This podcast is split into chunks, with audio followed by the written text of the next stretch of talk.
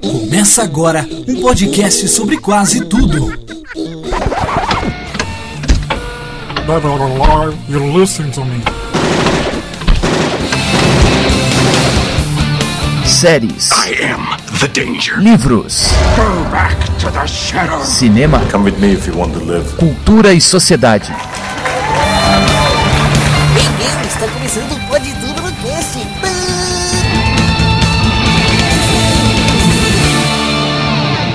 Pode tudo no cast.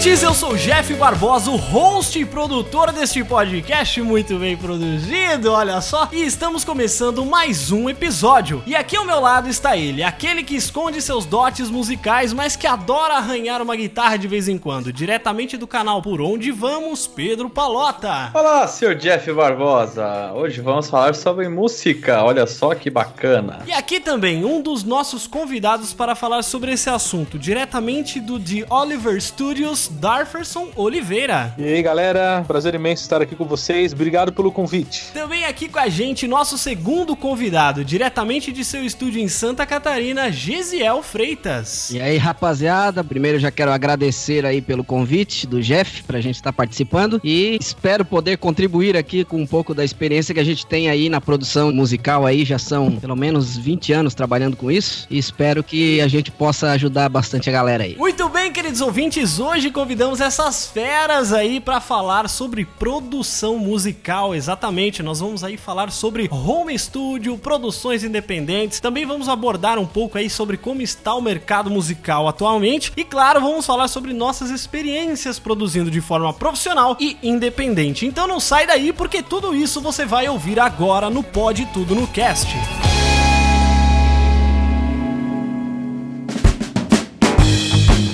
bem, queridos ouvintes, antes de começarmos mais um episódio do Pode Tudo no Cast, tenho que dar aqueles recadinhos importantes pra vocês. Queria primeiramente falar uma coisa aqui que eu não mencionei no programa, é que como esse é um programa sobre produção musical, obviamente nós vamos ter algumas músicas durante o programa que foram produzidas ou por mim ou pelos convidados, né? Então, para os ouvidos atentos aí de plantão, em alguns momentos nós teremos algumas músicas produzidas ou pelos profissionais convidados ou por esse que vos fala. Ainda falando de música, eu queria convidar vocês que ouvem o Pode Tudo no Cast a conhecer o meu canal de covers no YouTube. O link está aí na postagem desse episódio. Sempre que eu posso, eu tô postando vídeos novos lá com músicas que o pessoal pede nos comentários. Então, por favor, deem essa força lá se inscrevendo no meu canal para que boas músicas possam chegar em mais pessoas. Talvez, quem sabe, até role futuramente umas composições próprias, umas músicas autorais, né? Mas no momento eu tô postando covers mesmo, que é algo mais atrativo para o público em geral acompanhar. Então clica aí no post ou pesquisa por Jeff Barbosa no YouTube que eu tenho certeza que vocês irão encontrar.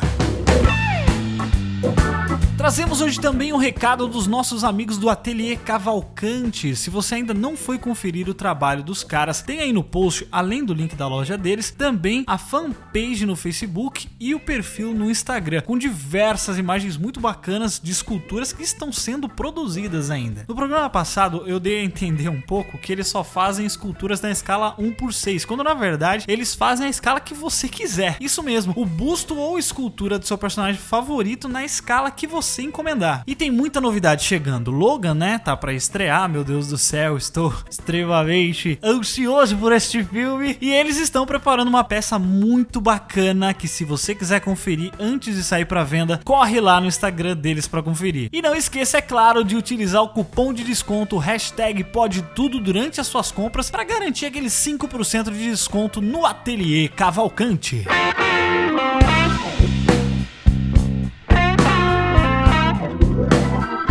Último recado que na verdade é um pedido, né? É que eu gostaria, pessoal, de pedir para você que é ouvinte nos acompanha aqui quinzenalmente, ou mesmo você que só ouve alguns programas nos temas que interessam, não tem problema nenhum, né? Porque afinal aqui pode tudo. Eu gostaria de pedir que você recomende o nosso podcast para os seus amigos, para aquela pessoa, sabe? Você sabe que passa um tempão no trajeto da escola para casa ou do trabalho para casa, ou para aquele amigo que você sabe que nem conhece a mídia podcast. Vai lá, pega o celular dele, instala um aplicativo de podcast. Tem vários aí, tem uns gratuitos, tem o Podcast Addict, tem o Pod Store, tem vários aplicativos gratuitos para Android, tem os próprios aplicativos nativos, né, do iPhone. Enfim, tem vários aplicativos que você pode instalar. Aí vai lá, procura lá, assina o Pod Tudo e mostra para ele como é prazerosa essa mídia e como que ele consegue ter tanto conteúdo na palma da mão. Então eu peço de verdade para vocês, galera, para você que ouve os nossos episódios, dá risada com a gente, se sente parte do nosso círculo de amizade e entende as nossas referências, por favor, passe essa sensação para outras pessoas também e nos ajude a alcançar mais pessoas para que o dia delas possa ser um pouquinho melhor, seja aí com informação, entretenimento ou mesmo uma piada ruim que vai arrancar um sorriso tímido dessa pessoa. Espalhe para os seus amigos, evangelize, explique como funciona, porque eu garanto que quando você descobriu que era podcast, você também gostaria de ter descoberto antes essa mídia. Eu tenho certeza disso. Então é isso, vamos falar sobre produção musical independente agora no Pode Tudo no Cast.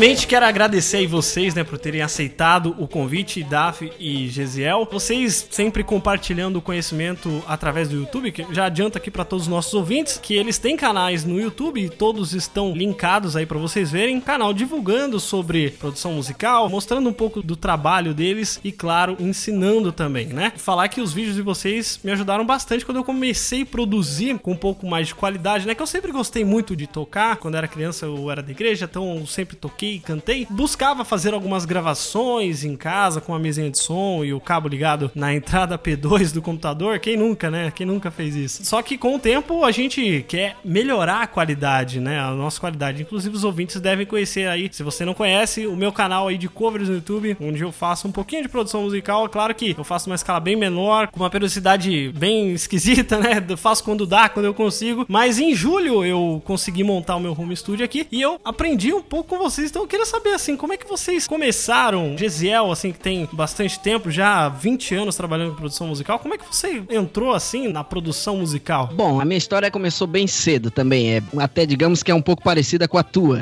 Eu comecei tocando na igreja também. Quando eu nasci, meus pais já eram cristãos, né? E meu pai foi pastor de igreja a vida inteira, meu pai já faleceu. Então lá foi onde eu comecei a me envolver com música, né? Eu sempre gosto de contar uma parte da minha história, que ali por volta, acredito, de uns 10 anos de idade, idade, eu comecei a incomodar minha mãe para comprar um violão, né? Na minha época, né? Não sei a idade de vocês aí, mas eu estou com 41 anos, então isso mais ou menos aí há 30 anos atrás, era o tempo que a gente ia brincar na rua, ia jogar taco, era bem diferente do tempo de hoje, né? Então eu comecei a encher o saco da minha mãe para comprar um violão para mim, porque eu comecei a sentir que eu tinha vontade, né? Tinha um desejo ali de tocar um instrumento e fiquei um ano incomodando, até que chegou no final do ano, minha mãe me levou numa loja de instrumentos musicais aqui da cidade e me deu um violão de presente. Aí eu peguei esse violão, fui para casa, passei numa banca de jornal que ainda existe até hoje na minha cidade e comprei duas revistinhas e até hoje eu não esqueço. Uma era do Chitãozinho Chororó e a outra era do Zezé de Camargo e Luciano. Na época os caras faziam muito sucesso. E eu fui para casa e peguei aquelas duas revistinhas e aí eu chegava da escola por volta de meio-dia, mais ou menos, almoçava, depois ia pro meu quarto e pegava ali uma daquelas revistinhas e pegava, desenhava o acorde ali, né, no violão, colocava meus dedos ali, que ainda era meio duro e tal. Era a cifra? É, exatamente. E fui ali. Aí dentro de um mês eu já tava tocando. E aí, desde pequeno, me lembro que eu fazia dois desenhos, cara. Eu era encarnado nessa coisa de gravação, de estúdio e tal. E eu sempre fazia dois desenhos na escola, quando era, na época era educação artística, né? Então tinha dias que a professora dava o tema livre, eu ia lá e eu desenhava um estúdio e desenhava, tipo, uma carreta palco, que hoje existe bastante, né? A parada vem desde antes mesmo, né, cara? Desde antes mesmo, entendeu? E daí o que aconteceu? Quando eu cheguei ali por volta dos meus 18 para 19 anos, foi o período em que eu casei, eu fui trabalhar naquela loja de instrumentos onde eu comprei meu primeiro violão, que chama-se Casa das Gaitas até hoje aqui em Criciúma. Aí eu fui trabalhar nessa loja e depois de dois anos, mais ou menos, dois anos e meio, foi quando eu fui convidado a trabalhar num estúdio de um produtor aqui de Criciúma, que morava aqui, hoje mora em Florianópolis, na capital, Robson Lopes. E lá foi onde eu comecei a, de fato, a me envolver com essa área de gravação, né? Só para vocês terem uma ideia do que era na nossa época, quando eu comecei a, a gravar gravar mesmo, a primeira gravação que eu fiz foi para um estúdio que era bem conhecido na nossa cidade há mais ou menos uns 22 anos atrás. Era um estúdio que ainda usava aqueles gravador de rolo de duas polegadas. Não sei se vocês chegaram a conhecer isso. Não, eu só conheço por documentário só. É, foi a minha primeira gravação, nunca esqueço. E na época, esse estúdio cara. já tinha um computador Atari, que na época era o top dos tops, né? Então lá foi a primeira experiência. Aí depois, quando eu fui de fato trabalhar num estúdio como produtor musical, nós usávamos já na época um gravador chamado DA88, que era da Tascam. Usava umas fitas Hi8, que a gente chama, que é tipo fita de vídeo mais pequena, né? Foi a minha primeira experiência mesmo. Logo em seguida, já começou a aparecer o lance de computador, placa de áudio e tal. Aí eu fui pra Joinville fazer um curso com um cara que trabalhava com estúdio. Na verdade, o curso foi ficar vendo o cara trabalhar, que foi quando eles lançaram o Cakewalk ainda, que era a primeira versão, né? E foi lá onde tudo começou pra mim. E aí eu vim me desenvolvendo dentro dessa área aí, sempre trabalhando com softwares, fomos aprendendo a mexer com isso, né? E plugins e essa coisa toda. E comecei na minha época ainda, né? Até hoje eu tenho uma mesa ainda de som, uma Soundcraft, que é aquelas mesas analógicas mais antigas, mas que tem um timbre assim muito bacana. Foi a época que a gente começou, porque hoje em dia mudou, né? Hoje tu tem uma placa de áudio boa, com um computador Não bom, precisa nem de mesa de som. Tu nem precisa passar pela mesa de som, exatamente. Mas eu comecei um pouquinho antes disso. Então, assim, cara, tem sido uma experiência fantástica. Já são muitos anos trabalhando com isso. E tudo isso, assim, que a gente tem vivido, toda a experiência que a gente tem passado, assim. Na verdade, o cara tá todo dia aprendendo. Isso é verdade. Todo dia eu aprendo alguma coisa. Um, um jeito diferente de capturar, um jeito diferente de melhorar o, o som do instrumento que eu vou gravar, né? E aí, tamo aí, como eu disse, são 20 anos já na correria atrás disso aí. E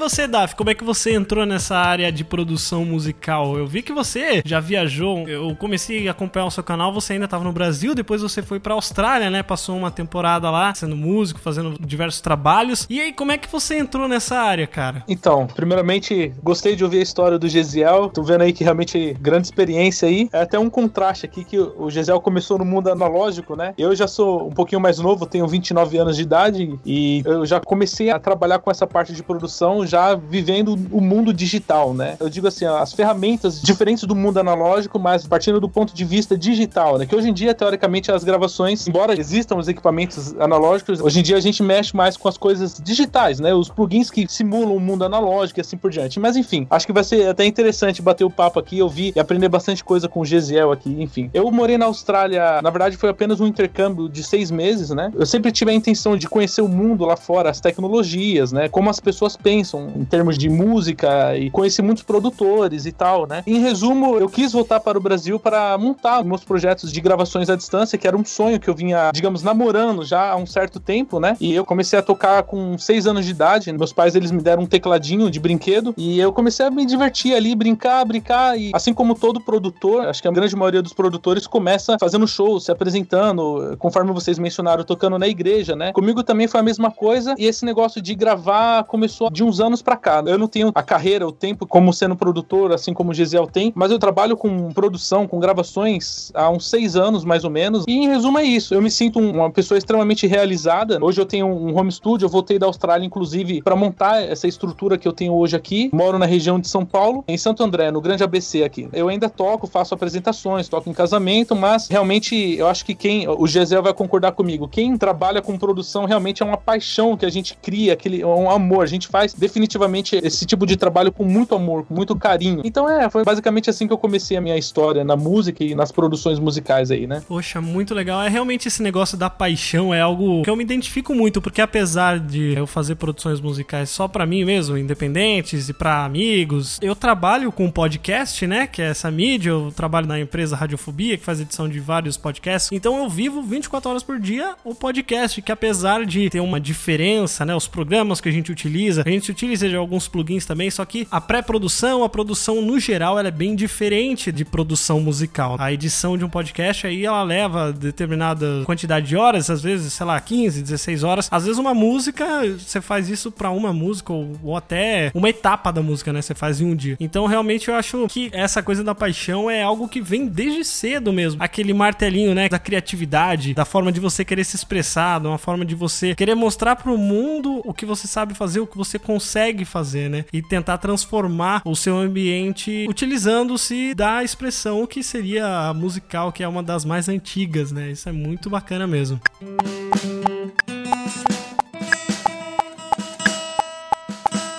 Na questão do mercado de produção musical, Gesiel pode falar bastante assim pra gente, como você já trabalhou muito no mercado, vamos dizer, um mercado comum, assim, um mercado comercial, né? Como que era antes, Gesiel, e como que se tornou hoje, né? Com a facilidade da tecnologia, com a facilidade da gente conseguir uma qualidade melhor dentro dos nossos próprios home studios, né? Como que era, como que foi essa migração? Bom, eu penso o seguinte, na verdade, assim, quando eu comecei, como eu falei já há bastante tempo atrás, o mercado em si, na verdade, eu acho que ele era mais fácil, ele era muito mais acessível do que hoje. Vamos falar assim, em termos financeiros também, era fácil fazer uma gravação. Os custos eram mais baixos, mesmo que a gente tinha lá, né, por exemplo, nesse primeiro estúdio que eu fui trabalhar, a gente tinha vários equipamentos analógicos, assim, digamos que o investimento era mais alto, mas o fluxo de trabalho era muito grande, muito grande mesmo. Eu me lembro que, eu acho que no primeiro ano que eu tava nesse estúdio, eu devo ter produzido, acho que uns 15, 20 CDs num ano, assim. Só que naquela época lá, lá, como era só aquele estúdio, tinha dois estúdios na minha cidade, grandes, esse que eu trabalhava e um outro. Então a demanda era grande e como tinha poucas opções, foi ali onde assim que na verdade eu aprendi muita coisa porque tive que me virar nos 30 para poder atender, né, aquela clientela que a gente tinha, né, apesar de que na época eu era funcionário, eu não era proprietário de um estúdio, no caso como eu sou hoje. Então o mercado ele era bem fácil. Hoje eu vejo assim, eu vou dar uma talvez uma visão assim do que eu entendo hoje como produtor. As pessoas às vezes elas confundem o produtor com o músico que toca. O músico que toca é uma coisa, o produtor musical é outra coisa. Apesar de que o produtor pode ser o músico, é óbvio. Tem estúdios que a gente sabe, eu conheço pessoas que não são músicos, mas são produtores musicais. E os caras são fera. Mas, por exemplo, assim, o músico chega no estúdio, bah, eu tenho uma música aqui, eu quero gravar essa minha música e tal. E ele chega ali com a ideia dele, com aquilo que ele entende ser a música dele, o arranjo que ele quer fazer. Mas normalmente o músico não consegue ver a música pronta, que é o papel do produtor. Por exemplo, o cara chega aqui no meu estúdio hoje, traz um um voz e violão, uma guia, por exemplo, né, para fazer a gravação de uma música. Quando ele começa a tocar ali, que ele dá os acordes dele, faz a harmonia, dá a melodia dele, eu já consigo ver a música transformada. Na minha cabeça, eu já sei qual é o ritmo que nós vamos usar, já sei os instrumentos que eu vou colocar, eu já sei como é que vai ficar mais ou menos a música no final, porque a minha visão é o seguinte, eu já penso no que? A música tocando no rádio, eu já penso na música tocando lá num clipezinho no YouTube, uhum. que hoje é as facilidades que a gente tem. Naquela época não tinha, né? Vê que na época eu tinha uma banda e a minha primeira gravação que eu fiz, a banda que eu tinha era uma banda cristã na época, nós lançamos o nosso material em fita cassete. Nossa. Então tu vê que a diferença é, é, muito grande. E hoje também acontece o seguinte, com a facilidade da tecnologia, como eu tava falando, é muito fácil hoje tu comprar uma placa de áudio aí de 600 a 800 reais tu compra uma placa de áudio suficiente para fazer muita coisa em casa, certo? Sim. Então você tem lá um notebookzinho bom, um computador bom, o cara vai lá na sua casa, grava, faz os arranjos, pai, num instantinho ele já tá na internet, já tá todo mundo ouvindo, já tá todo mundo compartilhando. Quer dizer, facilitou bastante esse lado. Só que falta essa questão da visão do produtor, que consegue enxergar a música de uma forma diferente. Uma forma profissional, né? Isso, exatamente, né? E às vezes tem muita gente que grava que não sabe, às vezes, como posicionar um microfone corretamente ali quando vai captar um instrumento, não sabe aquele lance que tem de inversão de fase, que pode gerar um problema no final, na matriz de um CD. São várias situações que acontecem. E deixa eu concluir esse pedacinho contando uma experiência. Eu fui a Curitiba há mais ou menos, acho que uns 5 anos atrás. Eu tenho um amigo cristão que hoje mora em Londres, na verdade ele morava em Londres, veio para cá e agora voltou para lá de novo. Ele gravou um CD comigo quando eu trabalhava lá naquele primeiro estúdio, foi mais ou menos uns 16, 17 anos atrás. Daí ele foi morar em Londres e quando ele estava morando lá entrou em contato comigo e queria produzir outro CD. Aí ele mandou as guias para mim, eu produzi tudo aqui. Daí ele veio fazer uma visita para a família dele que mora aqui perto da minha cidade e aí já passou no estúdio, gravamos as vozes e tal, terminamos. E aí ele conseguiu um contato com uma gravadora evangélica de Curitiba chamada Melody Gospel, que é de uma cantora cristã bem conhecida chamada Suelen Lima. E aí acabou que ele me convidou para ir junto na gravadora, porque a gravadora ia lançar o material dele, né? E aí cheguei lá, conheci o produtor do estúdio, que é um cara muito conhecido, o nome dele é Adilson K. Rodrigues, ele trabalhou com o KLB e vários outros artistas aí, tanto do mundo secular, que a gente costuma usar essa expressão, né, quanto do mundo cristão. E eu fiquei um dia inteiro lá com eles e durante a tarde ele tava fazendo captação de voz no estúdio e eu fiquei junto com ele no estúdio, vendo ele fazer captação de voz e tal. E E aí, de repente, ele assim, Gisele, eu quero te mostrar um segredinho que eu tenho. Eu assim, opa, vamos lá. Aí ele foi lá e buscou um microfone. Vocês devem conhecer um microfone de eletreto, que é aquele microfonezinho que a gente coloca uma pilha dentro, que normalmente a gente usa ali para captação de prato, de batera, chimbal e tal, aqueles microfones fininhos. Aí ele veio e me trouxe um microfonezinho daquele, mostrou para mim e disse assim, ó, cara, sabe qual é o microfone que eu uso para captar o som de violão aqui no estúdio? É esse aqui, ó. E tipo assim, foi até engraçado porque quando ele trouxe, veio naquela expectativa assim que eu ia ficar surpreso com aquilo assim. Aí eu olhei para ele assim, tá, e tu começou a gravar usando esse microfone agora? Daí ele assim, é, faz eu acho que uns dois meses aí que eu descobri essa técnica e tal. Daí esse cara, eu gravo com um microfone de eletreto já faz uns cinco anos. Por quê? Porque eu sempre fui de testar as coisas, toda a vida. Eu tô sempre testando as coisas. Pega um microfone, pega outro tipo de microfone, vou lá, gravo uma base, pego outro microfone, gravo a mesma base. Já gravei com dois microfones, já gravei com três. Eu sempre gosto de estar tá testando para mim descobrir como é que eu consigo melhorar cada vez mais o som. Então é isso que eu tô dizendo. Hoje em dia, a galera não sabe que por trás de uma produção, da finalização de um CD, existe um monte de coisas que a gente leva em consideração para que o produto final fique, como dos outros, audível. Eu lamento que às vezes eu já fiz alguns produtos, né, alguns trabalhos que no final eu não gostei, porque às vezes o cliente chega no estúdio e ele dá tanto palpite, vamos dizer assim, ele tá pagando, então ele tem o direito de exigir. Isso é verdade. Eu sempre costumo dizer que o cliente ele nunca sabe o que ele quer na verdade. É. Se ele veio para um produtor, seja em questão de podcast, ou mesmo eu tô com uma parceria com quem tá fazendo as capas agora dos podcasts, ele é o PH Freitas, ele é designer e tudo mais, desenhista, ilustrador e tudo. E aí, ele me falou uma coisa e eu dei a minha opinião. Daí ele falou assim: "Ah, posso fazer". Daí eu falei assim: "Mano, o que que você acha?". Eu tô dando pitaco porque eu tenho boca para falar, mas eu não sei o que eu quero. Você sabe, entendeu? Você é o designer, você é o profissional, você é o cara que estudou para isso. Então realmente acontece isso que você falou, Gisele. Às vezes o cliente ele chega no seu estúdio e ele não sabe o que ele quer. Não, não, não, Jeff. O cliente acha que é pastelaria, que ele vai chegar lá, ele vai pedir um pastel de queijo e o pastel de queijo vai ficar pronto rápido e vai ser gostoso e não vai ter vento. Não, é que ele acha que o produtor lê a mente dele e vai falar assim, não, é exatamente assim que eu quero. E não é assim, né, cara? E já que falou em pastelaria, eu vou contar uma bem engraçada aqui. Eu tenho uns rapazes aqui da minha cidade que são a galera do rap e eles fizeram uma gravação comigo há muito tempo atrás, né? Então eles me procuraram na época para gravar uma música e aí a gente produziu. Aí um dia eles voltaram no estúdio e um deles olhou para mim e disse assim: Ô Gisele, o fulano aqui quer fazer uma pergunta para ti? O senhor faz aí, cara. Mas eu vi que o cara tava assim, meio disfarçando, assim, ou meio com medo de perguntar. Constrangido. Pergunta aí, cara, que se eu puder te ajudar. Ele assim, cara, o que que quer dizer pasteurização?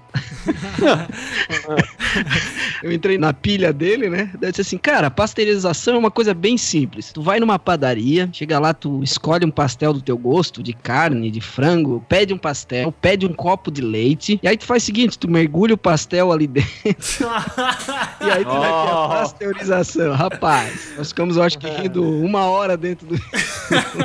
Sacanagem. Aí depois eu fui explicar, não, não é pasteurização, é masterização. Nossa, ele tava falando de masterização. É, o processo final. Não, mas olha, Gisele, vou falar a verdade. Em julho, quando eu montei assim, o estúdio que eu comecei a gravar, fazer umas gravaçõezinhas, eu também não sabia o que era masterização, né? E eu só mixava a música e pra mim tava pronto. Eu falei assim, como assim eu tenho que colocar os instrumentos em menos 0 dB? Como é que eu vou fazer isso, entendeu? Porque pra quem não sabe, a masterização é um processo da produção musical que é o processo final ali, vamos dizer assim. Isso, exatamente. É o processo final. Digamos, você quer mandar a matriz para fábrica ou vai fazer as cópias, né? Onde queira lá. Então a gente usa o processo de masterização, que é pegar a mixagem, né? Existe uma diferença entre mixagem e masterização. A mixagem é cada canal individual, onde você vai equalizar, vai botar o seu compressor, o seu efeito, lá o que você quiser. Só que isso tudo individual. Depois você transforma isso em dois canais, o canal estéreo, que é o produto final, e aí você faz a masterização, que aí é no geral, né? Não é mais individualmente. Onde você vai melhorar mais o grave ou tirar, aí não importa. Cada projeto é um projeto, né? Cada um tem a sua característica, né? A masterização basicamente é o polimento da Isso. arte final da música, né? Isso, É isso exatamente.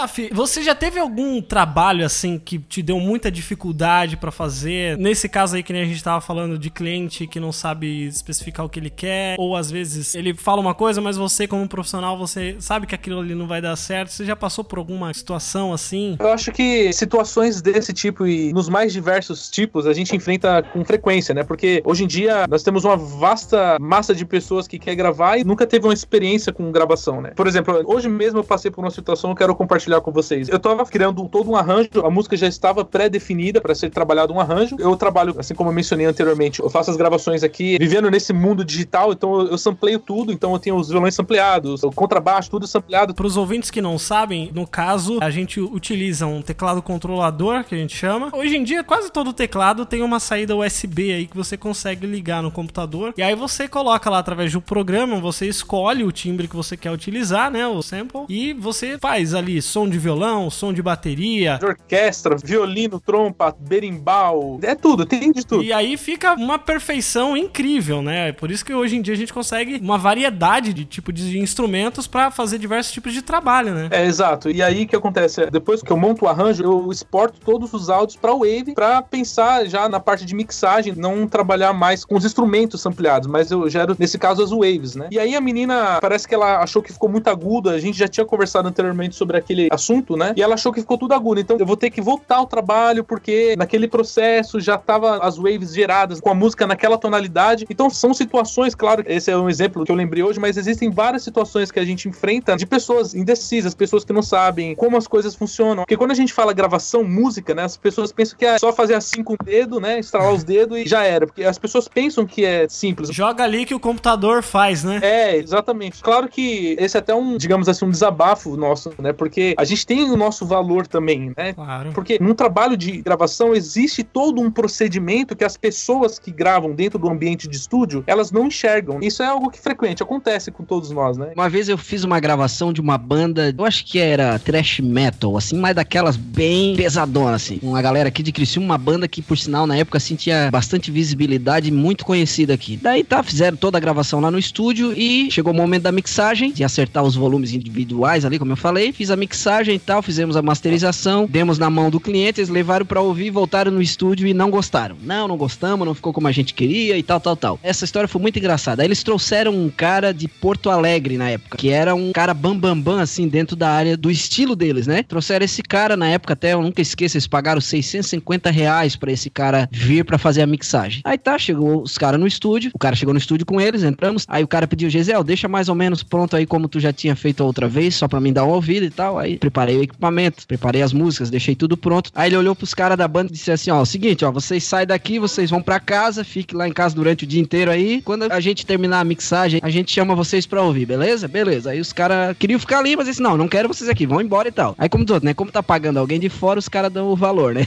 É, sim. A rapaziada foi embora e aí o cara sentou lá no canto da sala, pegou a mochila dele, tirou uma revista de música, começou a folhear a revista e eu sentado assim, olhando pro cara, esperando, né, pra ver o que, que ele ia dizer, né? Esperei uns cinco minutos, o cara não falou nada e não falava nada. Aí eu olhei assim, ô brother, daí, como é que vai ser? Como é que nós vamos fazer? Ele disse, não, cara, é o seguinte, ó, faz como tu acha que tu tem que fazer. Por quê? Porque tu que gravou os caras, tu sabe como que tu captou o som, tu sabe como é que tu posicionou os microfones, tu sabe o que, que é a banda. Caraca. Faz como tu quer. Cara, eu fiquei olhando assim, tipo assim, não acreditei, né, cara? Aí o que que eu fiz? Eu fiz exatamente como eu tinha feito a outra vez. Exatamente, não mudei nada. Abri as músicas tudo de novo, deixei ali e gravei e fiz outra matriz. Beleza, aí fizemos isso, ficamos a tarde inteira no estúdio. Aí quando eu terminei, daí o cara assim, terminou, terminei, vamos ouvir. Daí ouvimos tudo, aí o cara assim, pô, legal. Aí ligou pros caras, aí os caras entraram. Vieram pro estúdio, eram quatro caras, se eu não me engano. Eles entraram, daí o cara, ó, senta aí que vocês vão ouvir agora a minha mixagem. Aí os caras sentaram, já tudo empolgado. Daí botamos pra ouvir a mesma coisa que eu tinha feito. Ouvimos, aí cada música que passava, os caras, bah, agora ficou uma sonzeira, agora ficou muito bom, agora ficou é, animal exatamente. e não sei o quê. E eu quieto no canto, assim, olhando, né? Terminamos de ouvir tudo. Esse produtor levantou, assim, olhou pros caras. Daí, vocês gostaram? Daí os caras, não, gostamos demais, cara. Agora ficou. Daí ele assim, então agora vocês vão ali e vocês dão os parabéns pro Gesiel, porque foi ele que fez tudo. Nossa. Cara, os caras não sabiam aonde enfiar a cara. Aí olharam até, tá, mas como assim? Não, cara, ele que gravou vocês, ele que sabe o som que foi tirado, ele sabe como é que foi capturado, ele conhece o som de vocês, ele sabe mexer. Sabe por que, que não deu certo? Porque vocês provavelmente ficaram aqui em cima dele e cada músico queria ouvir o seu instrumento mais do que o outro. Aí, ó, aumenta mais meu baixo, aumenta mais minha guitarra. Ah, isso aí ao vivo mesmo já acontece, né? Esse é briga de banda, cara. Ambiente de banda, de igreja, o pessoal sempre fica, "Ô, aumenta aí, aumenta aí, né? Não dá, realmente não dá. Tem uma parada, cara, de banda que é foda. Foda. Baterista, velho. Se o cara não for bem consciente do que ele tá fazendo, ele senta a mão na bateria que só existe ele no planeta, tá ligado? É que quando você é o músico, assim, que você não trabalha nesse ambiente de gravação, de estúdio, eu, assim, pelo menos eu tomo muito pra mim quando eu vou fazer minhas. Lógico, eu não tô me comparando aqui ao trabalho de vocês, o aí tem 20 anos de. eu tô me comparando. Não, mas é, porque eu, tô, eu sou aluno dos caras, né? Eu sou aluno dos caras, tô aprendendo. Mas o que eu digo assim, pra mim, muito que funciona é o menos é mais. Cada instrumento tem o seu momento. E aí vai do produtor musical de entender isso, né? Conceber a música como um todo, conceber os arranjos. E ele falar assim: não, ó, aqui vai tal coisa, aqui vai tal coisa. E depois no final você tem um resultado maravilhoso, cara. Isso, E exatamente. não é esse tipo assim, ah, tem que aparecer o contrabaixo a música inteira, senão não gostei. A voz do cara às vezes tá lá em cima e. Então, realmente precisa ter. Por isso que eu falo, a pré-produção, pra mim, o negócio de aprender a música, de pensar como ela vai funcionar. Eu lancei recentemente um vídeo de cover lá do Radioactive, que eu tô desde novembro planejando como é que eu iria fazer. Apesar que é um cover, a música já existe. Eu tô ali, tipo, meio que copiando o que já existe. E quanto mais quando você vai criar uma música do zero, né? Mas você tem um arranjo também, cara. O arranjo, ele vai da mão de quem tá produzindo, entendeu? Eu acho que assim, você não tem a dificuldade de criar, mas você vai fazer um arranjo diferente porque você quer dar o seu toque também. Então você vai alterar um tom da guitarra um pouco pra se adaptar à sua voz, ou vai usar um tipo de distorção diferente, um efeito diferente, pra dar uma pegada, porque assim, pra ver a mesma música, você vê a original, né? Claro, realmente. É, claro. É.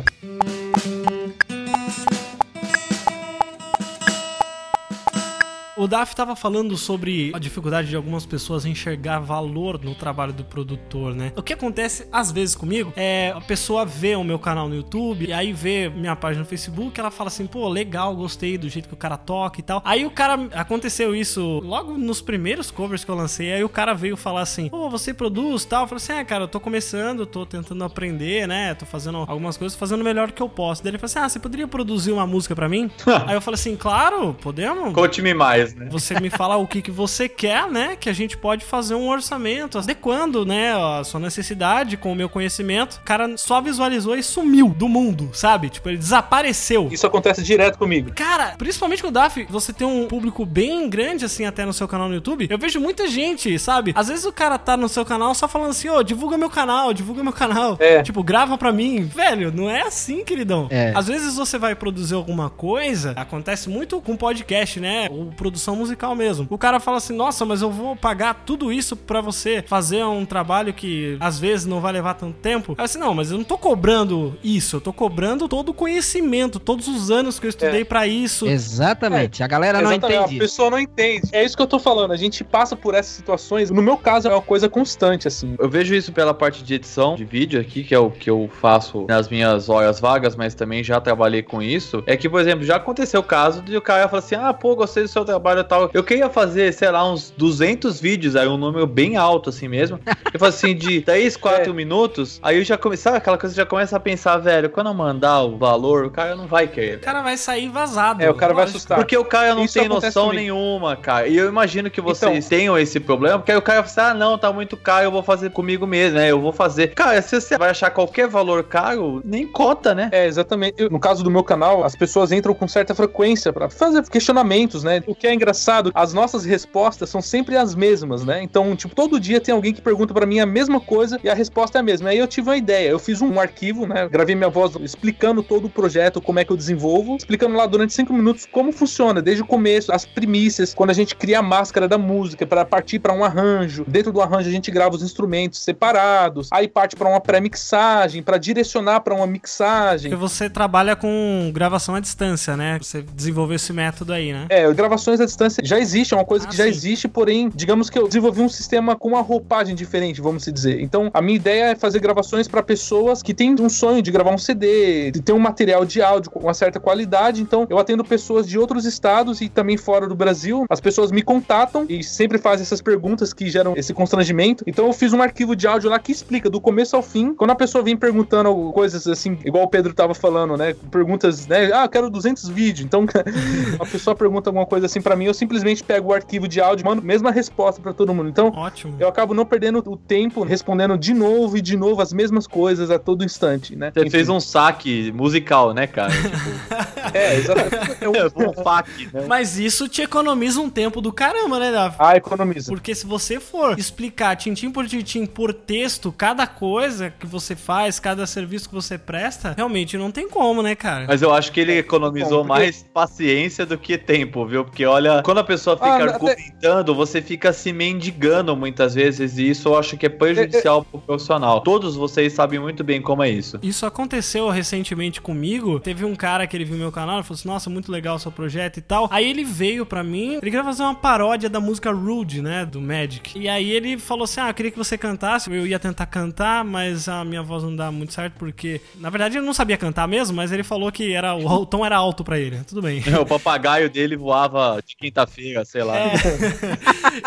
E aí ele pediu pra mim, ele falou assim, cara, você pode gravar pra mim? Eu falei assim, ó, eu posso, eu posso fazer um valorzinho aí. Daí, tipo assim, um cara jovem, né? Então eu falei assim, ah, pô, eu cobro aí um valor X, né? Cara, não- sério, o valor X não pagava nem a minha energia daquele dia que eu ia gastar, sabe? Eu fiz na broderagem mesmo. Foi só pra dizer que cobrou, né? É, foi simbólico, foi simbólico. E aí eu falei pra ele, eu falei assim, ok, você tem a letra, se fosse pra eu fazer a música, aí, meu Deus, aí eu ia ter que cobrar realmente um valor pelo tempo de trabalho. Daí eu falei assim, não, é, pode ser a versão instrumental mesmo, normal. Daí ele tinha a letra, só que quando ele me passou a letra, a letra não encaixava. Aí eu peguei e falei assim, não, beleza, eu adapto aqui pra você, faço as adaptações pra que a letra caiba dentro do ritmo e beleza. Aí eu fiz a letra, escrevi certinho, bonitinho, mandei pra ele. Falei assim, ó, cara, a letra tá adaptada, vê aqui se tá ok pra você, se tá legal. Eu falei assim, não, tá legal, Jeff, tá legal. Aí, cara, no outro dia ele veio falar pra mim e falou assim, ó, Jeff, sabe o que que é? Essa frase clássica, né? Sabe o que quer? É, Sabe o que quer? Sabe o que, que é? Então, meu amigo que canta, ele ficou de falar comigo, só que ele me enrolou, daí agora ele falou que vai gravar. Aí eu falei assim, poxa, cara, mas agora que eu já ajustei a letra pra tu, tu vem me falar isso, que o cara vai gravar? Aí ele falou assim, não, não, mas é que assim, ó, se ele me enrolar de novo, eu venho falar com você. Daí eu falei assim, não, cara.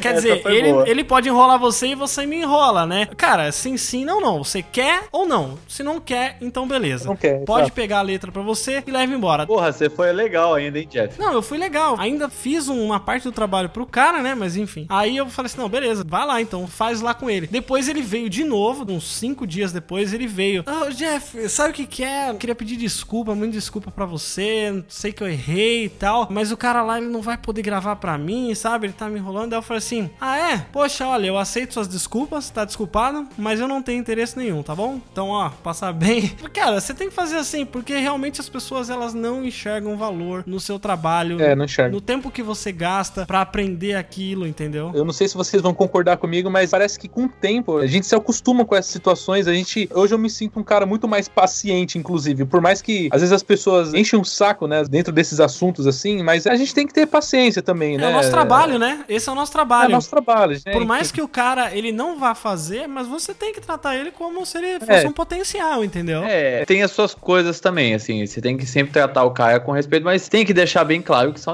negócios, sempre. Claro. Eu ia falar agora sobre isso aí também. Inclusive aconteceu agora três semanas atrás de novo. A galera acha que porque o cara tem um estúdio, que tem um equipamento e tal, é tipo assim, não, eu vou chegar lá no estúdio do Gisel, do DAF lá e vou gravar e pronto, tá de boa. Vai sair na hora, vai sair na hora, É, né? exatamente, entendeu? Aí, umas três semanas atrás, eu não lembro nem o nome do cara aí. Eu sei que o cara viu algum vídeo meu, não sei se foi nem no Facebook ou pelo YouTube. Daí mandou um inbox ali, bah, cara, vi teu som, gostei, tal, tal. Eu também tenho um estúdiozinho e tal. Dá pra te gravar? Ah, tá, me lembrei. Foi no final do ano que eu gravei uma musiquinha bem simples, assim, voz e ukulele, ali com uma musiquinha ali de fim de ano e tal. Nossa, eu adorei esse vídeo. Aí o cara viu aquilo ali, daí, bah, cara, eu tô produzindo uma musiquinha no meu estúdio, um reggaezinho e tal, eu queria botar o ukulele. Tu bota pra mim? Boto, sem problema nenhum. Só que no momento agora eu tô aqui no meio de um trabalho, se quiser me chamar depois a gente conversa e tal. Tô até agora esperando o cara chamar, entendeu? Por quê? Os caras já vêm achando que porque ele falou, te fez o pedido, tu já vai dizer sim e tipo, ô, vou gravar aqui amanhã eu já tô te mandando. Ah, na verdade não acontece assim, né, cara? Tem todo um processo, como eu falei, os caras não É. valorizam o trabalho da gente normalmente, né? Não Eu não tô aqui menosprezando ninguém. Todo cliente é um cliente em potencial, né? A gente nunca sabe. Hoje a gente tá aqui gravando de boa, de repente uma música que tu grava aí, sei lá, estoura. A gente nunca sabe o que, que vai acontecer amanhã. Só que existe um- todo um preparo da gente pra poder receber o cliente, atendê-lo bem, mostrar pra ele de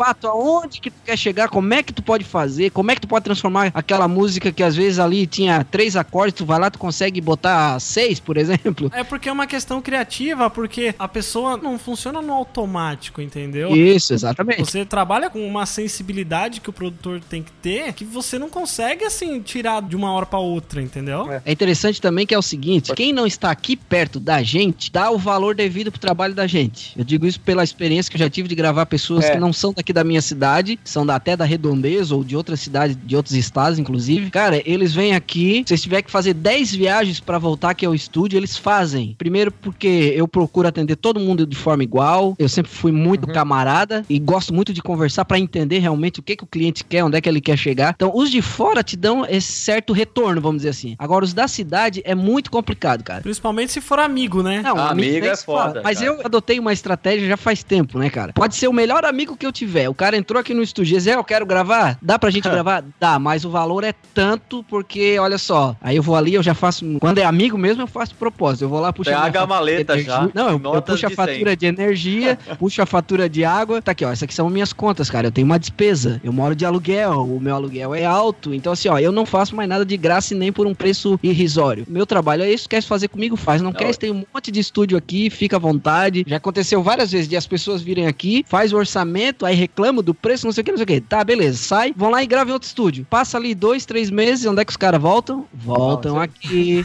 Eu tô produzindo a música de um rapaz que falou comigo lá pra junho do ano passado. Queria produzir uma música, veio aqui e tal, acertou o valor, mas nunca apareceu. Aí agora apareceu aqui no estúdio faz um mês atrás. Ele tava produzindo com outro cara e gastou mil reais com o cara. O cara nunca entregou o trabalho dele, nunca fez nada, só enrola ele. Quer dizer, além de gastar aqueles mil reais, agora ele veio aqui, vai produzir comigo, vai gastar tudo de novo. Aí o cara, inclusive, é um cara que também meio folgado, vamos dizer assim, veio atrás de mim pra trazer os arquivos do cara. Não, quem sabe tu usa. Ah, pelo amor de Deus, né, cara? Tá achando que a gente é criança, nasceu ontem, entendeu? Então os caras não valorizam. Eu digo assim, ó, às vezes o cara tem É. que quebrar a cara mesmo pra aprender, pra na próxima vez não fazer errado É. de novo.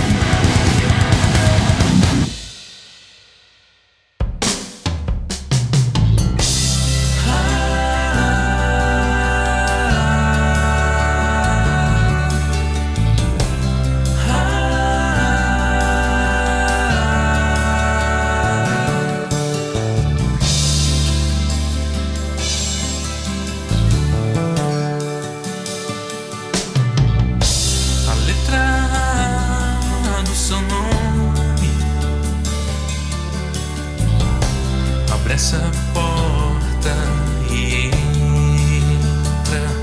Na questão das facilidades que um produtor hoje que tá iniciando encontra, eu tenho pra mim assim muito o que dizer que o acesso à informação por causa da internet, por causa da tecnologia, ele ajuda muito, né? Hoje em dia você consegue aí construir um home studiozinho só pra você fazer suas produções aí com produtos assim de qualidade, mas com baixo custo também, né, pessoal? Defina baixo custo.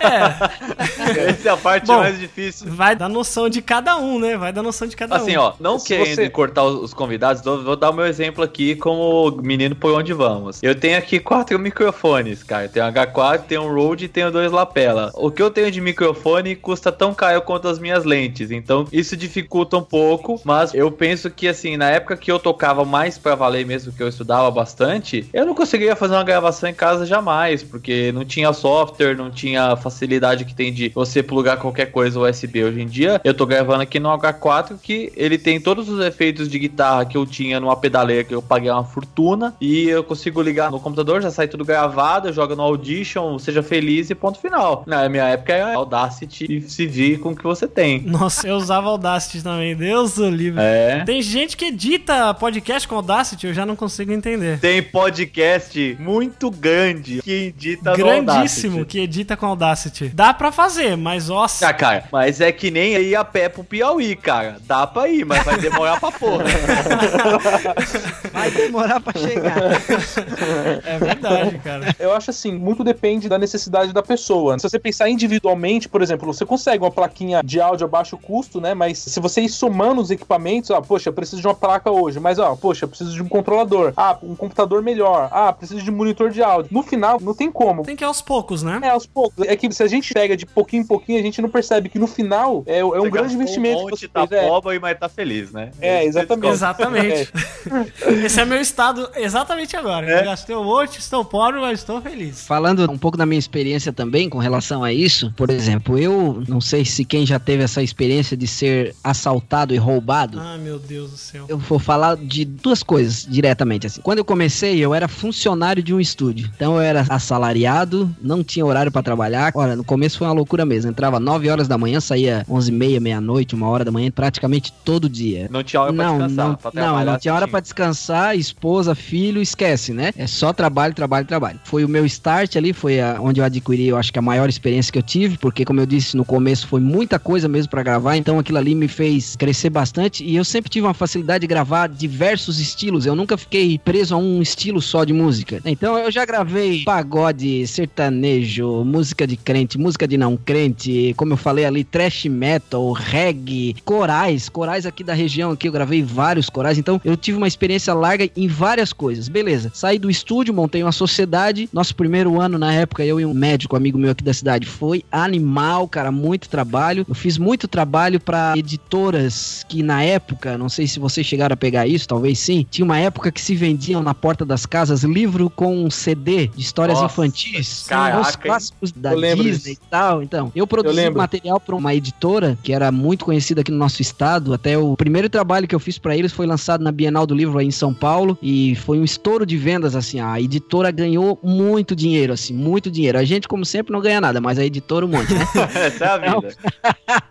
Então Estamos foi descrevendo animal, a vida do autônomo, né, cara? Exatamente. Então foi um ano assim massa. De repente, cara, tipo assim, vamos imaginar, minha cidade tinha uns 4, 5 estúdios legais, o meu e mais uns 3, 4. E aí foi uma época assim que foi quando começou a surgir o negócio da tecnologia e placa de áudio. Todo mundo achou que podia ter um estúdio. Cara, chegou uma época aqui que a nossa cidade nós tínhamos 20 estúdios dentro da minha cidade. Fora alguns aqui na, na redondeza. Então não suportava. Aí, tipo, eu, falando da minha experiência, como eu disse, eu tinha a empresa registrada, CNPJ, pagava alvará, tirava nota fiscal, pagava contador, aquela coisa toda que vocês sabem que tem que ter. Sim. O que aconteceu? Deu três anos, fali. Porque não tinha condições mais de bancar o estúdio. E aquilo que eu falei, o cara vinha aqui no meu estúdio, fazia um orçamento, vamos, tô chutando aí. Digamos que eu cobrava 5 mil reais, eles iam lá e faziam com o cara lá por 1.500 reais, por 2 mil. E era engraçado que tinha gente que montava um estúdiozinho e ainda ligava pra mim, né? Ô, Gisele, Bato, podia vir aqui me dar umas aulas, me ensinar? Olha Eu, só. Ah, cara, eu olhava assim, pô, cara. Claro, vou te ensinar a roubar dinheiro de mim, indiretamente. É, Né? Exatamente. Aí eu desfiz essa sociedade, montei outra com outro amigão meu, também não rolou. Depois aí eu comecei a caminhar sozinho. Daí há praticamente quatro anos atrás, aí foi o, o ápice. Foi o dia que arrombaram o meu estúdio e aí levaram meus equipamentos, levaram uns 30 mil reais na época de equipamento. O- na época o mais caro, assim, que era o meu xodózinho, era uma mesa Yamaha 01V, que quando lançaram era top de linha. Eu fui buscar lá em São Paulo na época, nunca esqueço. Aí, cara, eu, nossa, eu saí do estúdio 10 horas da noite, tinha acabado de mixar um CD de um coral, um grupo folclórico italiano, e fui embora. Matriz pronta. Cara, cheguei na terça de manhã pra trabalhar, porta do estúdio arrombada, as coisas tudo no chão. Era um estúdio Nossa. pequeno, assim, simples, né? Mas, cara, quando eu olhei que eu não via a minha mesa, bicho, bateu um desespero. E daí, perdoe-me falar nesse sentido que eu vou falar, mas sendo um cristão, né? Me deu aquela hora, assim, aquela vontade de dizer assim: Ô Deus, vai, sabe?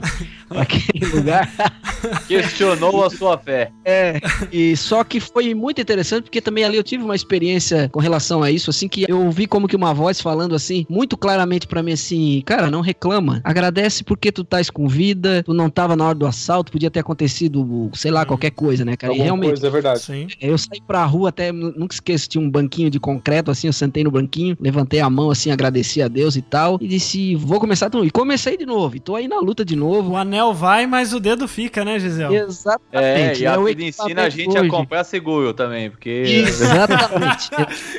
Ia ter um sistemazinho de câmera pra ficar filmando o tempo inteiro, né? Porque se passar alguém suspeito, tu já tá ligado. É, então. O cara tem que ter essas coisas hoje, não dá pra brincar, né? Mas nesse sentido assim, hoje eu tô com outro equipamento diferente do que eu tinha. Hoje tô com uma mesa analógica, antigamente eu tinha uma digital, mas tem a minha placa de áudio que eu comprei outra placa agora, que a minha já tava meio ultrapassada também. Então assim, a galera acha que vai chegar aqui no estúdio, como a gente tava falando, pô, vou chegar ali, vou fazer e pô, não, cara, tem tanto trabalho, tem tanta dedicação, tem tanto esforço da gente de aprender, de buscar. A internet hoje facilita um monte, né? Tanto que foi assim que o próprio Jeff acabou me conhecendo, por causa da internet. Na verdade, eu nunca parei assim pra alimentar ali o meu canal mesmo com essas coisas de estúdio por questão de tempo, assim. Não consigo parar pra fazer. Eu já botei várias vezes na minha cabeça, agora eu vou parar e vou fazer, mas ainda não consegui o tempo suficiente. Espero conseguir em breve. Mas tudo isso facilita. Eu aprendi muita coisa na internet, aprendi com muita gente diferente, de diversos lugares, de, de diversas formas. E eu acho que tudo isso aí agrega, não só na experiência que cada um de nós aqui tem, mas assim, para que as pessoas entendam que realmente essa facilidade, se o cara quer, ele pode conseguir. Tem espaço para todo mundo, eu sempre digo. Mas se o cara não se dedicar, não se debruçar ali em cima da sua mesa, do seu software, dos seus plugins, não adianta nada. Vai se matar, não vai fazer nada bem feito e depois aí, como diz outro, né? Depois de nove meses você vê o resultado.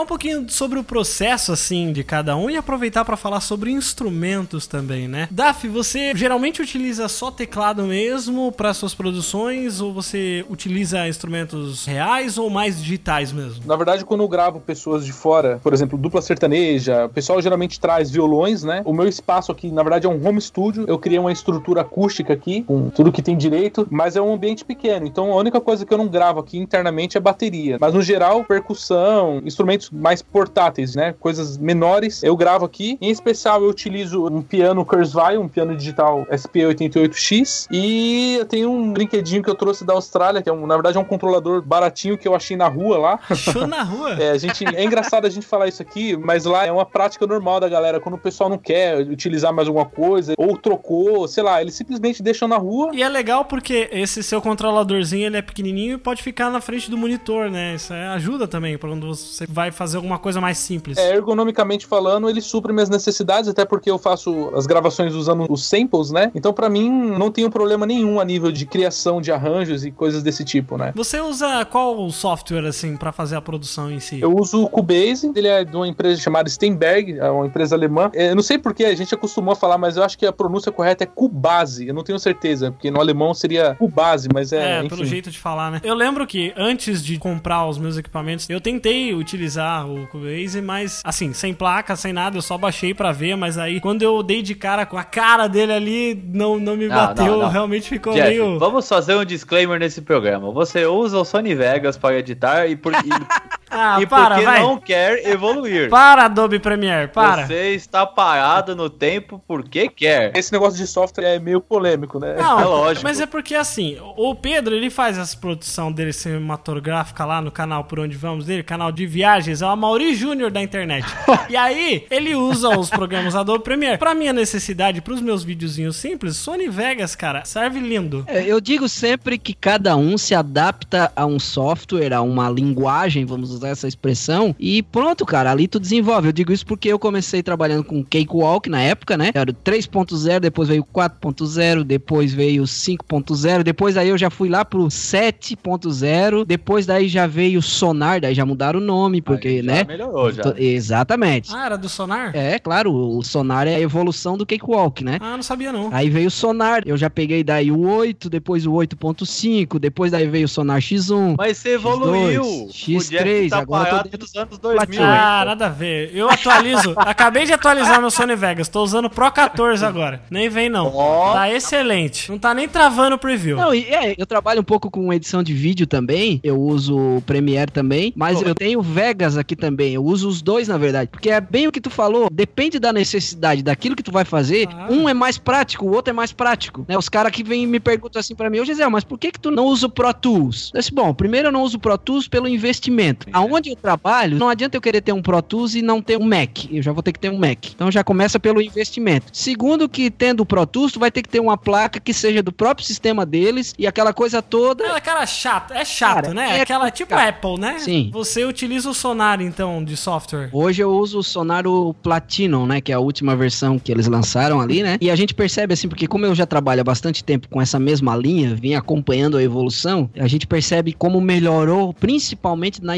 usabilidade do programa. Porque, por exemplo, quando lançaram o Sonar X1, ele era muito bom. Quando veio o 2, eu já senti um pouco de diferença, assim. Pesava mais, às vezes travava mais. O X3 deu uma melhorada, mas o Platinum, agora que é o que eu tô usando, tá ó, super. E na questão dos instrumentos, assim, você utiliza mais digital, você usa mais real, ou você faz uma mescla dos dois? Como é que é o seu método? Eu faço o seguinte, eu vejo a necessidade do cliente, o que, que ele quer e o que, que ele pode gastar. Ah, eu posso pagar tanto, Gisel, então com tanto eu posso fazer tal coisa e tal coisa. Mas eu sempre procurei gravar sempre tudo acústico aqui. Então eu tenho um baixo, tenho guitarra, tenho dois violões, tenho bateria acústica, tenho meu teclado. Meu teclado já é mais antigo, é um Roland RS50. Inclusive, é muito bacana, pra quem não conhece, segue, tá no link aí o Instagram do Gisel Freitas, que é muito bacana os vídeos que ele posta lá durante a gravação das baterias. Nossa, eu fico olhando aquilo, cara, é demais, é muito da hora, muito legal mesmo. Eu tô sempre postando alguma coisa ali. Então eu procuro gravar tudo acústico. Aí, se é claro, o cliente não tem condições de pagar o acústico pra mim poder contratar o baterista e tal, aí, óbvio, a gente usa o sampler. Eu tenho um HD aqui de 1 tera só de sampler de. Nossa, cara, tudo que vocês pensar assim eu tenho. E é muito bom, assim. Vou vou dar uma conversada depois aqui em off com você, Vamos Gisel. conversar, imagina, sem problema nenhum. Vai passar uns samplers aí que eu tô precisando. Eu não, não tô achando uns aí. Ele vai te mandar o boleto pra você pagar também. Não, Ele tem vai falar um- assim, ó, um- tá aqui minha conta de luz, tá aqui minha conta de água. Exato.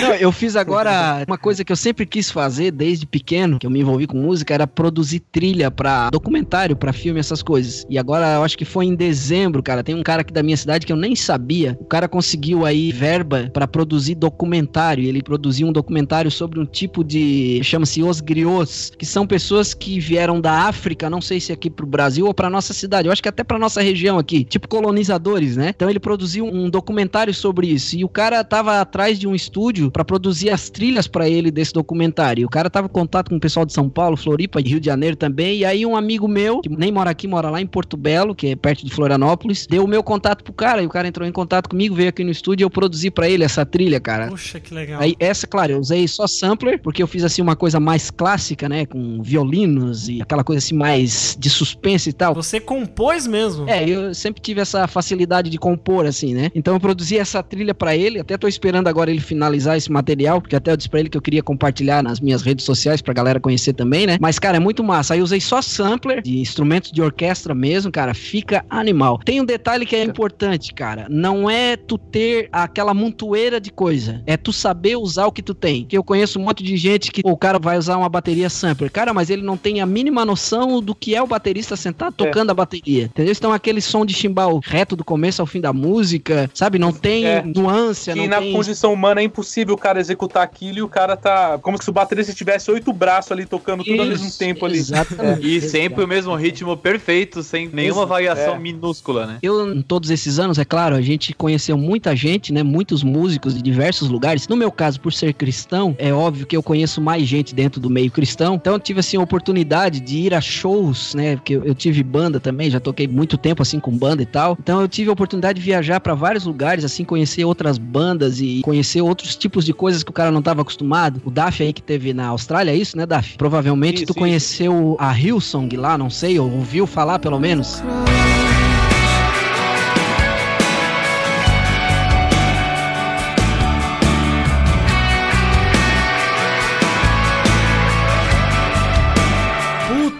Song é demais. Então eu, Sim. eu tive, fui em três shows deles, fui no primeiro show que eles fizeram em São Paulo, no estádio da Portuguesa, depois tive num, foi aqui em Balneário Camboriú, que foi na praia, cara, foi animal pra caramba, e outro em Porto Alegre. E eu tive contato com algumas pessoas perto, assim, deles ali. Então, cara, tu vê o som que os caras tiram, sabe? Depois tu vem pra dentro do estúdio, assim, tu começa a trabalhar em cima daquilo ali, pô, eu quero... Aquilo pô, tu te inspira, né? é, tu descobre aquele tipo de delay que o cara usou na guitarra, que, porra, cara, isso aqui que eu sempre quis, ó, achei isso aqui. Por exemplo, tem um cantor cristão que vocês talvez já ouviram falar também, chama-se Fernandinho. Nossa, Que é foda. de Vitória no Espírito Santo. Eu acompanhei esse cara porque ele teve um show em Criciúma que ele fez aqui, e daqui ele foi pra Porto Alegre. E na época eu tava com um programa de TV aqui, um programa de TV que eu tinha. Eu fui junto com eles na viagem pra Porto Alegre. Então acompanhei ele ali no camarim com a banda, os músicos, cara, e vendo os caras tirar o som, um mesário. Tudo isso aí tu vai trazendo e agregando pra tua vida, pros teus valores, pra aquelas coisas que tu quer fazer. E quando tu começa a tirar um som som que tu diz assim, bah, cara, esse som aqui, aquele cara aquele dia fez isso e tirou esse som, e tu tira igual, cara. Olha, não tem coisa mais gratificante, cara. É muito É. bom, muito bom mesmo. E quando dá pra te usar, como eu estava falando aqui, né? Quanto mais eu consigo usar instrumentos acústicos, eu acho mais interessante, porque a expressão é diferente. A dinâmica, né, também. Exatamente. mais não natural, tem- né? Isso aí não tem como a gente discutir. Mas há também muita gente hoje que consegue, no sampler, tirar um som que tu não acredita. Por exemplo, a pessoa que é leiga, isso aí eu já fiz a experiência várias vezes aqui no estúdio. Às vezes chega um cliente aqui, um amigo, daí eu tô aqui ouvindo o som, eles escutam, pô, cara, que sonzeira, cara. Tá, essa bateria aí é sampleada ou é acústica? Daí eu pergunto, o que que tu acha? Bah, é acústica. Daí eu pego, não, cara, é sampleada. Bah, cara, mas não dá pra acreditar. Então é, tem que ter a ferramenta, sim, mas tem que saber usar pra que isso fique de uma forma que quando qualquer pessoa que ouvir vai dizer, bah, que sonzeira, que legal que ficou.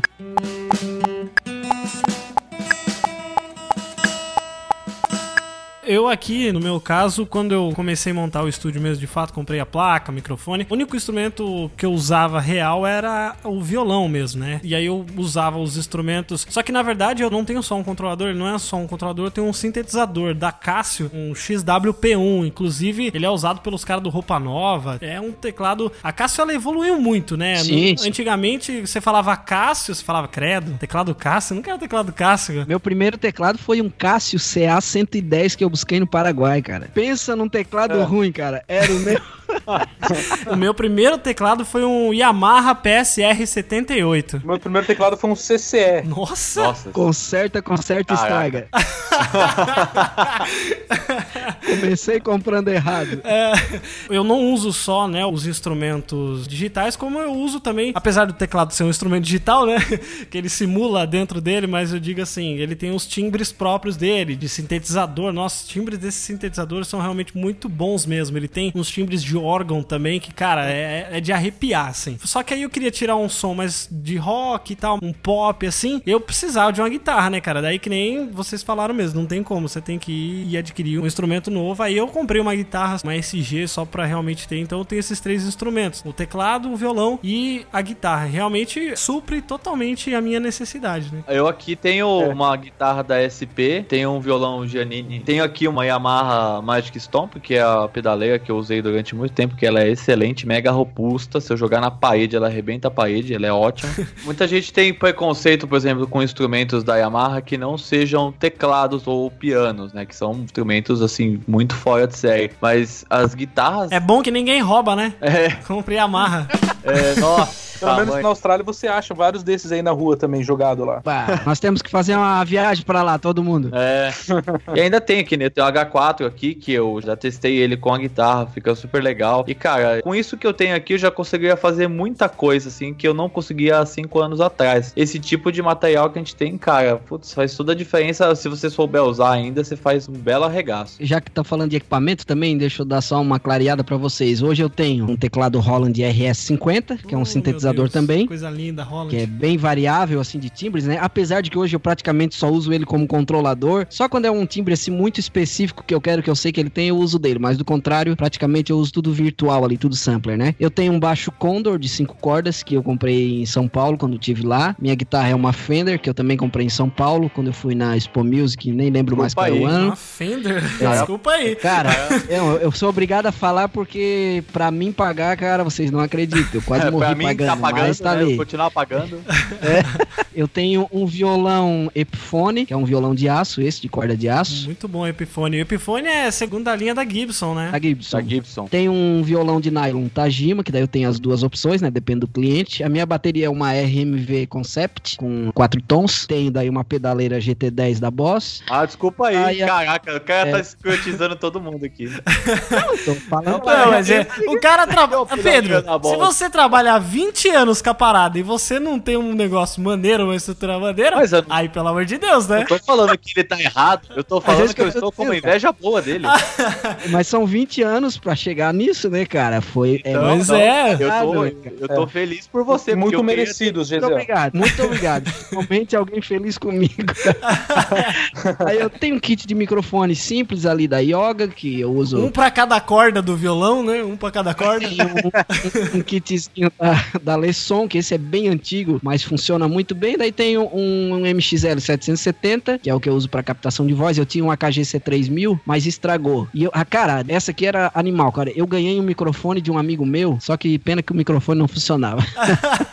mas eu fazia tempo que eu não via um microfone assim, cara. Da MXL também, MXL 990, se eu não me engano. Ele é valvulado. É um amigo meu que morou nos Estados Unidos e ele comprou um monte de equipamento, botou num container e quando veio pro Brasil ele trouxe. Só que ficou muito tempo parado dentro do container, então provavelmente estragou a cápsula. Só que veio dois, ele deu um para mim e deu outro para um amigo meu. Só que eu testei o outro, eu acho que foi um dos melhores microfones que eu já usei, assim. Eu já conheço vários, já testei vários, claro, não vou querer comparar um Neumann, essas linhas mais top assim, mas tipo assim, para o que a gente faz e para as nossas necessidades, foi um dos melhores microfones que eu já encontrei, cara. Um microfone com som baludo pra caramba, pena que o meu estragou, não pude usar mais, né? Mas é um microfone bem massa, assim. Inclusive, até já que o Daf tava falando lá da Austrália, que de vez em quando haja o teclado ali no chão, vê que esse microfone o cara pagou nos Estados Unidos, aí ele comprou na Guitar Center, ele pagou 70 dólares. Era um microfone que alguém comprou, não gostou e devolveu pra loja. E eu ainda E vou falar pra você, Caio. Você tem um set fudido de equipamento que é de dar inveja pra muita gente. E fora do país, você vai nos Estados Unidos, um moleque de 17 anos tem isso em casa, às vezes Exato. até mais coisa. É Brincando. impressionante. Eu tenho um amigo que mora em Londres, que é músico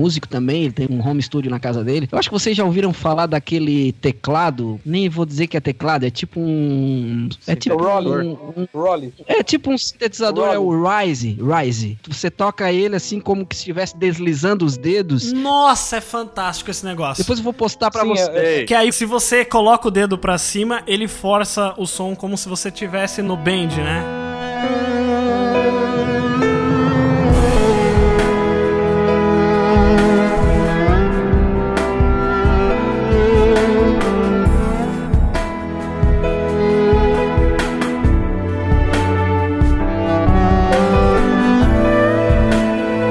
É, cara, é lindo isso. Isso é lindo. Cara, esse meu amigo lá, assim, ele vi conhece um monte de coisa, ele fala direto pra mim, a gente conversa bastante. Só um negócio, ele chama Seaboard Grand esse negócio. Isso mesmo é o esse Esse mesmo. Cara, é lindo. Isso aqui eu vi É naquele uma- filme que lançou agora, o La La Land, cara. Eu fiquei embasbacado quando eu vi isso. É muito lindo. Inclusive, essa empresa que tem esse equipamento aí, ele tá meio que pra fechar até uma parceria com a empresa, assim, pra ser tipo um endorser, assim, né? Ele de vez em quando tá gravando uns vídeos, depois eu passo o link dele ali pra vocês até conhecer. Mas aí ele tava falando, né, que o Daf acabou de falar, né? Pô, eu posso até ter bons equipamentos e uma quantidade até legal aqui. Mas, tipo, esse meu amigo que tá lá, cara, pá, nem se compara, bicho. Vai na loja ali, o que a gente aqui gasta aí uma fortuna pra comprar e leva anos pagando. Pô, o cara vai lá em um mês de trabalho, vai lá e compra o melhor, com a melhor qualidade e, pá, e desfruta daquilo e o cara fica aqui, né, chupando o dedo.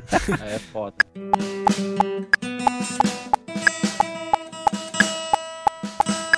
Pessoal, gostaria de pedir pra vocês uma dica, porque se você for ver no Google, uma das pesquisas mais procuradas é como criar um home studio gastando pouco. É a pesquisa que mais tem, que mais joga em sites de equipamentos e tudo mais. Então, por favor, começando com o DAF, eu queria, DAF, que você desse a sua opinião como profissional, você que trabalha com isso no dia a dia, como que a pessoa poderia começar? Qual que é a sua dica pra pessoa que ela não tem nenhum equipamento agora, talvez ela saiba tocar um pouco e ela mexa assim, em algum programa de edição e tal, mas ela quer começar de algum lugar. O que, que você diria assim pra essa pessoa? Qual que seria a sua dica? Eu Acho que eu só vou conseguir responder metade da sua pergunta, porque na verdade ela tem que fazer investimento, mas não vai ser pouco. Eu acredito que, claro, que existem produtos mais em conta, com valores mais em conta, mas assim como a gente comentou anteriormente, no final de tudo, você vai gastar alguma coisa, entendeu? Você vai precisar de um monitor de referência, de uma placa de áudio, você vai precisar, dependendo da sua necessidade, controlador, com uma boa máquina, entendeu? Então eu acredito que a primeira coisa que a pessoa deve fazer é começar. Vai lá assistir o canal do DAF, é a minha dica. Vai lá É. assistir o canal do DAF do Gesiel que você aprende um monte. Geralmente no meu canal eu dou muita dica, né? Eu tenho alguns tutoriais de música, eh, de piano e assim por diante, né? Mas dou também dicas sobre a utilização do software, mas com relação a equipamentos, que é um passo muito importante para qualquer pessoa quando se inicia um estudo sobre gravações e produções,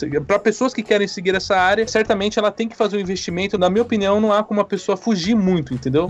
Enfim, é isso. E você, Gesiel, qual seria a sua dica que você daria pra uma pessoa que ela quer começar de algum lugar, começar a fazer suas gravações? Claro que depende do que ela quer, né? Depende da necessidade dela, o que ela quer buscar, mas qual que seria a sua dica pra esse pessoal que busca esse tipo de coisa na internet? Pô, a minha dica é bem simples. Se o cara tá afim de começar, começa. Começa. Como? Pô, cara, você tem um celular hoje, por exemplo, vou citar uma tecnologia que já existe, que você já deve conhecer. Quem tem um iPhone, não só iPhone, outras marcas já de celulares tem. Por exemplo, eu tenho um amigo que é locutor, e a gente tava vendo isso até semana passada. Já existe um microfonezinho que você compra, que é exclusivo pro iPhone, que você conecta nele. No caso do meu amigo, que ele é locutor, grava muito comercial de rádio, esse tipo de coisa. E às vezes ele não tá lá na casa dele, no estúdiozinho dele para ele gravar, certo? Então o que, que ele pode fazer? Com esse equipamentozinho, no celular, baixa o aplicativozinho. Inclusive, se eu não me engano, acho que até o SoundForge, porque eu me lembro que a gente assistiu juntos lá. E ele pode fazer ali. E ali ele consegue gravar, editar, finalizar e mandar por e-mail para quem ele quiser. Quer dizer, a facilidade hoje é gigantesca. Como eu digo, o cara só tem que começar. Pô, mas eu não tenho nada. Então faz o seguinte, cara. Pensa primeiro, qual é a primeira coisa que você pode comprar que tá dentro da tua realidade? Bom, primeiro eu vou comprar o meu computador, pesquisa bastante, se informa, né? Não precisa nem falar que a internet hoje oferece todas essas facilidades pra gente, de conhecer e tirar dúvida com um e com outro, até você chegar realmente onde você quer. Mas vai lá, compra um notebookzinho ou um PC, compra uma plaquinha, compra um microfonezinho simples pra começar, pega o seu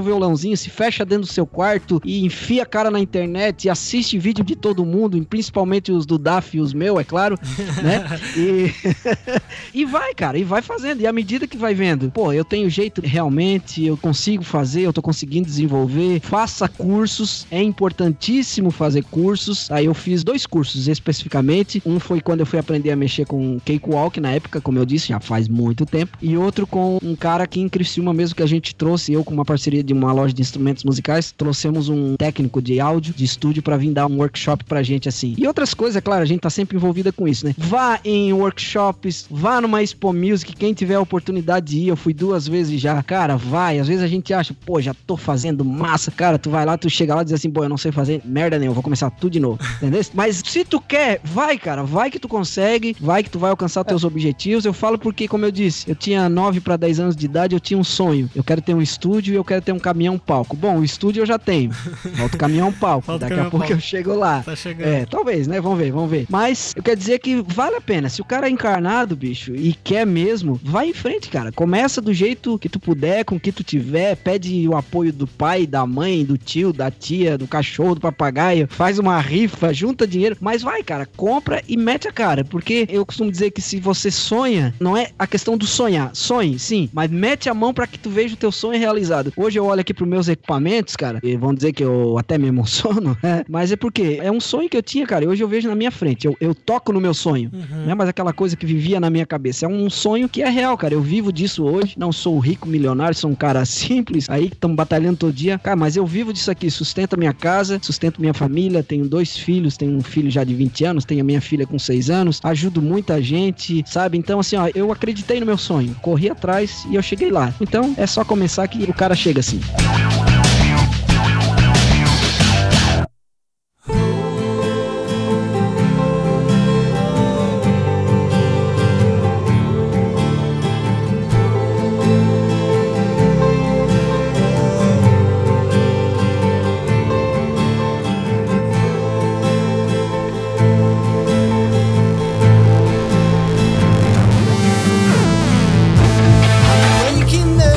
Pessoal, pra gente finalizar, por favor, queria que cada um de vocês falassem sobre o trabalho que vocês desenvolvam. Por favor, Daf, pode dar seus contatos pro pessoal aí. Onde que as pessoas acham você? Qual o seu trabalho que você desenvolve aí pelas internets, tanto como produtor aí fazendo vídeo pro YouTube e também como um produtor musical, né? Então, as pessoas me encontram facilmente na página do YouTube ou na minha fanpage do Facebook. Eu tenho um Facebook mais pessoal também, geralmente o pessoal me encontra lá também. Eu geralmente eu deixo tudo em aberto lá para as pessoas me acharem facilmente. Então, no YouTube, vocês aí, ouvintes, vocês me encontram, é só escrever D apóstrofo Oliver. Tá aí no link, ó, pra você que tá ouvindo pelos seus agregadores, se você não tá no nosso site, no post do nosso site vai ter todos os links de tudo que o pessoal falou aqui, pra todos os contatos deles, pra que vocês possam conferir o trabalho deles, né? Isso aí. Ou então a, a minha fanpage, né, que é o facebook.com barra The Oliver, sem um apóstrofo, né? A The Oliver Oficial com dois Fs, né? Que é em inglês The Oliver Oficial. Pode me encontrar facilmente, bater um papo comigo aí. Tô à disposição disposição pra ajudar no que for necessário aí. Perfeito. E você, Gisele, por favor? Bom, eu também é bem fácil. Enquanto eu- o Daf falava, eu já tava aqui procurando o canal dele no YouTube, já encontrei aqui, já vou adicionar aqui. Já queria saber como é que eu consigo ter 14 mil inscritos no meu canal.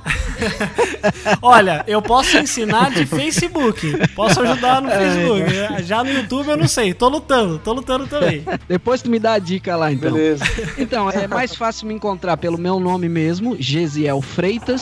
Gesiel é com G e com Z, Gesiel Freitas. No YouTube, na verdade, eu tenho dois canais, tá? Eu tenho um que é onde agora eu comecei a deixar só mais as minhas coisas mais pessoais, que é relacionada aqui ao estúdio mesmo, as minhas músicas, os trabalhos dos clientes que eu faço. Então tu vai encontrar como Gesiel Freitas Brasil. Gesiel Freitas Brasil, tudo junto aí. Tá tudo no link aí também. E tem um outro canal que, inclusive, já que temos essa oportunidade, eu quero divulgar. Claro. Que eu abri agora semana passada, que é só você procurar assim, ó, Programa Impact. É, Impact é em inglês mesmo. Programa Impact. Eu abri esse canal essa semana porque eu tive um programa de TV aqui num canal aberto da minha cidade. É um programa cristão, mas a gente fala de diversos assuntos também. Leva gente que toca, leva músicos, essa coisa toda aí também. Eu procuro agregar vários valores ao programa, né? Não é aquele programa que é um culto de igreja. Não, é um programa que a gente fala de diversos assuntos que são inerentes à nossa própria sociedade. Então eu abri esse canal porque eu voltei a apresentar o programa de TV no domingo passado. Então é só procurar Programa Impact, é um outro canal que eu tenho. E no Facebook é Gesiel Freitas Oficial, é a fanpage. E Instagram, SoundCloud, é só procurar Gesiel Freitas, produtor musical. Ah, tá tudo no link aí, galera, pra Tá facilitar. Não tem erro, não. E aí eu fico à disposição, quem quiser falar com a gente, quiser conversar, quiser trocar ideias, precisar de ajuda. Ah, eu quero uma opinião. Tamo aí, cara. Inclusive até tu, né, ô Jeff, mandou o vídeo do teu último cover ali. Sim. Até eu te dei uma sugestão a respeito do som. Ó, cara, aqui eu acho, pá. Então, a gente tá aí à claro. disposição pra poder ajudar a galera que quiser se envolver com a gente aí. Perfeito, galera. Quero agradecer muito mesmo a vocês por terem aceitado o convite. Quero agradecer também todos vocês que fizeram o download em podtudonocast.com.br. Lembrando que tem todas as nossas redes sociais lá e todos os links citados que a gente falou aqui sobre todos os trabalhos que o DAF e o Gesiel desenvolvem. Também, lógico, o canal do Pedro Palota, que tá mais parado do que não sei o que. Mas. Olha que mentira, filha da mãe. Tô brincando, Pedro. Você tá no meu coração. Tá lá tudo no link também. Lembrando também, é claro, da nossa fanpage no Facebook. Você pode curtir pra acompanhar o nosso conteúdo também lá no Twitter e no Instagram, como arroba pode tudo no cast. E ainda tem o nosso grupo no Telegram. Olha aí que você pode vir conversar com a gente o dia todo, falando sobre assuntos diversos e sobre cultura pop, tá certo? Gente, muito obrigado a todos vocês que participaram, todos vocês que ouviram até aqui e até o próximo Pode Tudo no Cast. Tchau!